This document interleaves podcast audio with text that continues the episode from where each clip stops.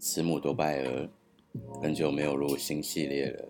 前面的催眠讲师跟驱魔实录，以及接下来的新系列，因为想传达不同的东西，说话的语调跟风格会截然不同哦。慈母多败儿，也就是所谓的慈母病或圣母情结。记得国小一年级的时候啊，老师跟我分享过一个有趣的故事。故事是有一个儿子被判死刑啦，死刑前他要见母亲的最后一面时，他要求在吸吮。母亲的乳头，就像小时候哺乳那样，然后他就咬掉母亲的乳头啦，很莫名其妙的故事。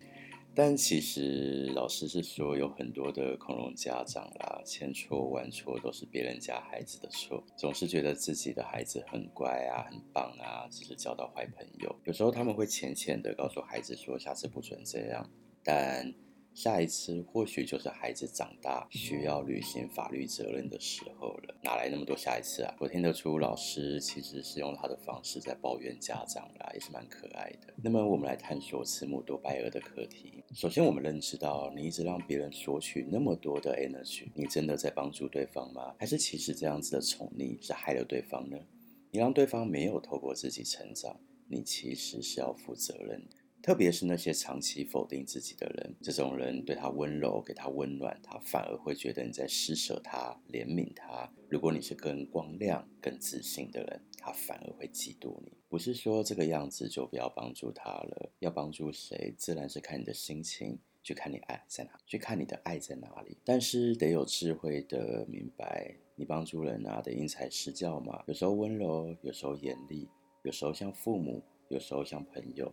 有时候陪伴，有时候把对方当空气，甚至有时候去理解到对方就是还不够痛，装睡的人始终叫不醒，你不如有智慧的推他去撞墙，看他醒不醒啊！不断的根据不同的课题来转化你帮助他的方式，不然你就是把一堆 energy 倒出去，也只是像垃圾一样被丢在路边，不是吗？到时候你又委屈感，你又自己气不扑啦，何必呢？无论哪一种帮助人的方式，都明白。每个人都为自己负责，要得到就得付出。你一直帮，一直帮，别人就会被宠坏啦。那么他们就会觉得你的帮助是理所当然啦。就好像他第一次会感受到你给他的这种爱、这种帮助是一百趴，第二次你累了啊，你给他七十趴，那么第三次你给他三十趴，他内心一定会感受到，那么他就不满啦。你第一次给他一百趴，你应该一开始就设定界限，告诉他你的帮助到哪里。或者告诉他，你可以这样子帮他，但他可以付出什么？他可以为你付出些什么？当然，这不是说我们要得到回报，而是让对方去理解到，他得尊重你，尊重所有的专业。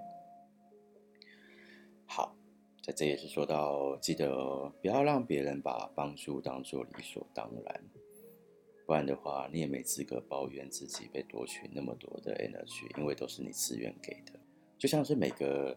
整天抱怨自己被情绪勒索的人，其实本身就是会情绪勒索别人的人嘛。一直讨拍抱怨，获得这些别人的认同感，真的有让你那么爽吗？还不就是你自己要陷入这种被情绪勒索的剧情里呢？大家要你断舍离，你断了吗？你一直抒发，让周围的朋友吸收一堆你的负能量，能够让你爽多久呢？不是下一刻又要忍不住抱怨了？要八卦了吗？要批判了吗？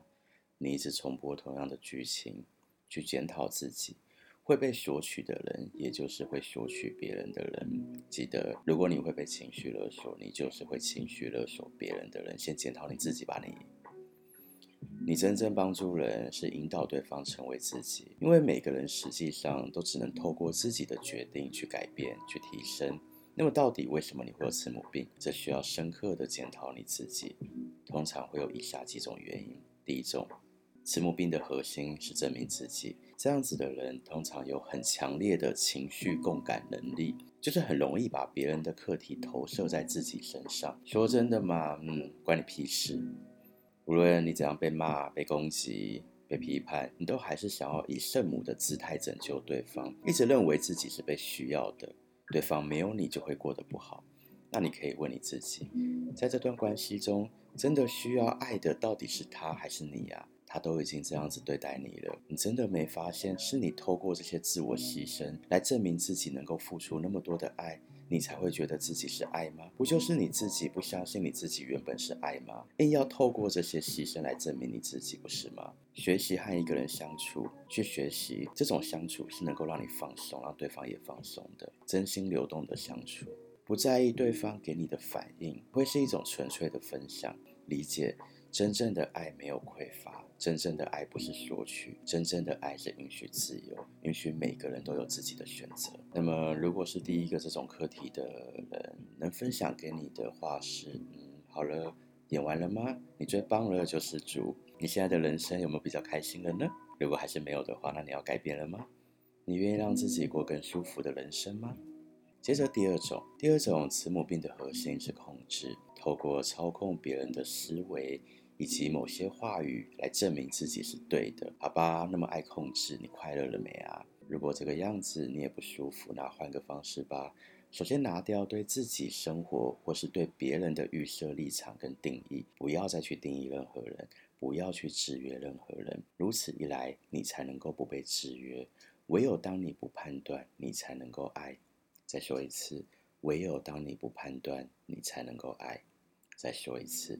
唯有当你不判断，你才能够爱。第三种，慈母病的核心是自私，过度在意别人看法，运用手段，可能是刻意迎合、刻意讨好，甚至将这一切成为自己的生存方式，来得到自己需要的东西，比方被认同感、被理解感。严重的人会想要被所有的人关注，被所有的人喜欢，甚至无法拒绝别人的要求。但是，你越是希望别人注意你，你就越是变成一种商品。你把自己物化抵在销售，那你也真的没有资格去抱怨别人对待你的方式。诶，你就喜欢当 sales 啊？是你的依赖召唤这些人来依赖你的耶？You know？一个人如果内在比较少，那么他就会用较多的外在来取代。你的焦点在哪里，你就在哪里。再说一次，你的焦点在哪里，你就在哪里。说实在，你真正要的爱是百分之百的理解你，但你又不去理解你自己，你都不愿意理解你自己了，别人怎么会有心思去理解你呢？用手段换来的只会是手段啊！你用迎合的方式去换。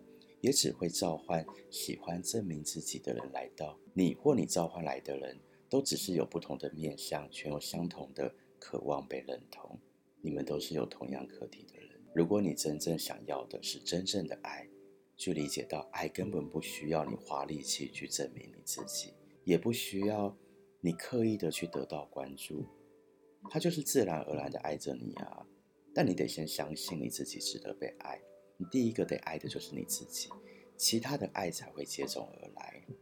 虽然慈母病如果再去探讨的话，还可以延伸出好几种，但其实不管哪一种啊，用这三种来举例，你最初的东西都是一个核心，也就是自信，百分之百相信自己，无论是值得被爱，无论是值得被好好的对待，你一定得相信你自己，你就是爱的本身，你一定得相信自己，即便你没做那么多的事情。